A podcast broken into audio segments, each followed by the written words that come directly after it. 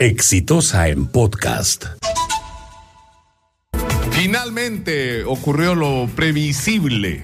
Los fiscales supremos, Tomás Galvez, Pedro Chavarri y Víctor Rodríguez Montesa, han solicitado la destitución, la salida de los fiscales Rafael Vela y José Domingo Pérez del equipo especial Abajato. ¿Y por qué lo piden? Porque es una decisión que no les compete a ellos, sino a la fiscal de la nación, porque supuestamente han actuado en contra del interés del Estado al firmar y a favor de los intereses de la empresa Odebrecht al haber firmado el acuerdo de colaboración eficaz. Pero hay dos problemas que tienen los fiscales supremos. El primero, que al no ser esta una atribución de ellos, es una intromisión. Es una intromisión en un asunto que no es de su competencia, porque para eso en el Ministerio Público hay una secuencia de responsabilidades y de procedimientos. Pero en segundo lugar, parten de un hecho falso.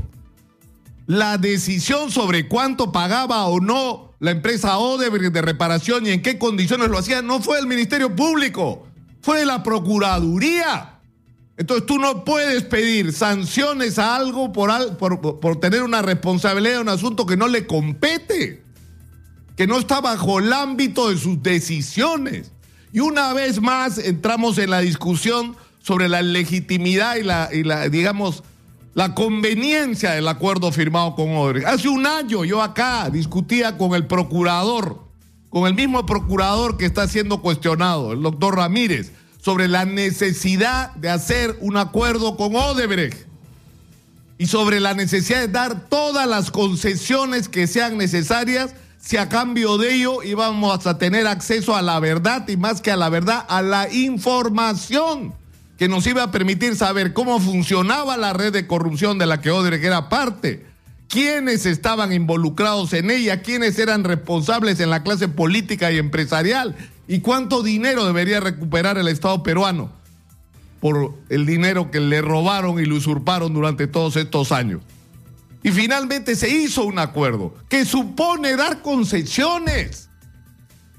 Porque la Procuraduría está enfrentada al hecho, dejamos que Odebrecht quiebre, porque esa era la opción, o le damos un espacio para que Odebrecht pueda honrar el compromiso de pago de reparaciones y se le dé un plazo que a algunos le puede parecer exagerado 15 años. A mí no me parece perfecto el acuerdo firmado desde la perspectiva de la Procuraduría.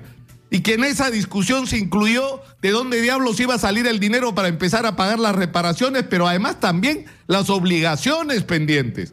Odebrecht había dejado montones de obligaciones. En este país Odebrecht tenía más de 20 mil trabajadores y tenía a su servicio de manera indirecta a 30 mil personas y habían obligaciones con el sistema financiero y con proveedores de toda naturaleza.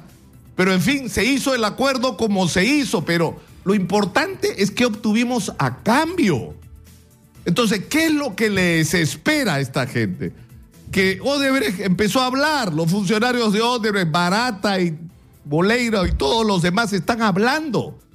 Y no solamente están hablando, sino nos están proporcionando información en un contexto en el que además al haber partido de reconocer la comisión de delito en cuatro obras, están obligados también a reconocer todo lo que hicieron en todas las otras obras, todas las comisiones ilegales que pagaron y todos los compromisos que hicieron en contra del interés del Estado y lo están haciendo y por eso tenemos información ahora sobre San José de Sisa, por eso tenemos información sobre el gasoducto, por eso tenemos información sobre el financiamiento ilegal de campañas electorales, por eso estamos a punto de completar la información sobre Luis Castañeda Locio, sobre los arbitrajes, sobre absolutamente todas y cada una de las obras donde ellos participaron, porque eso es parte del compromiso del acuerdo, que ellos están obligados a cumplir es decir, a decir la verdad sobre todos y cada una de las obras donde participaron y se pagaron comisiones ilegales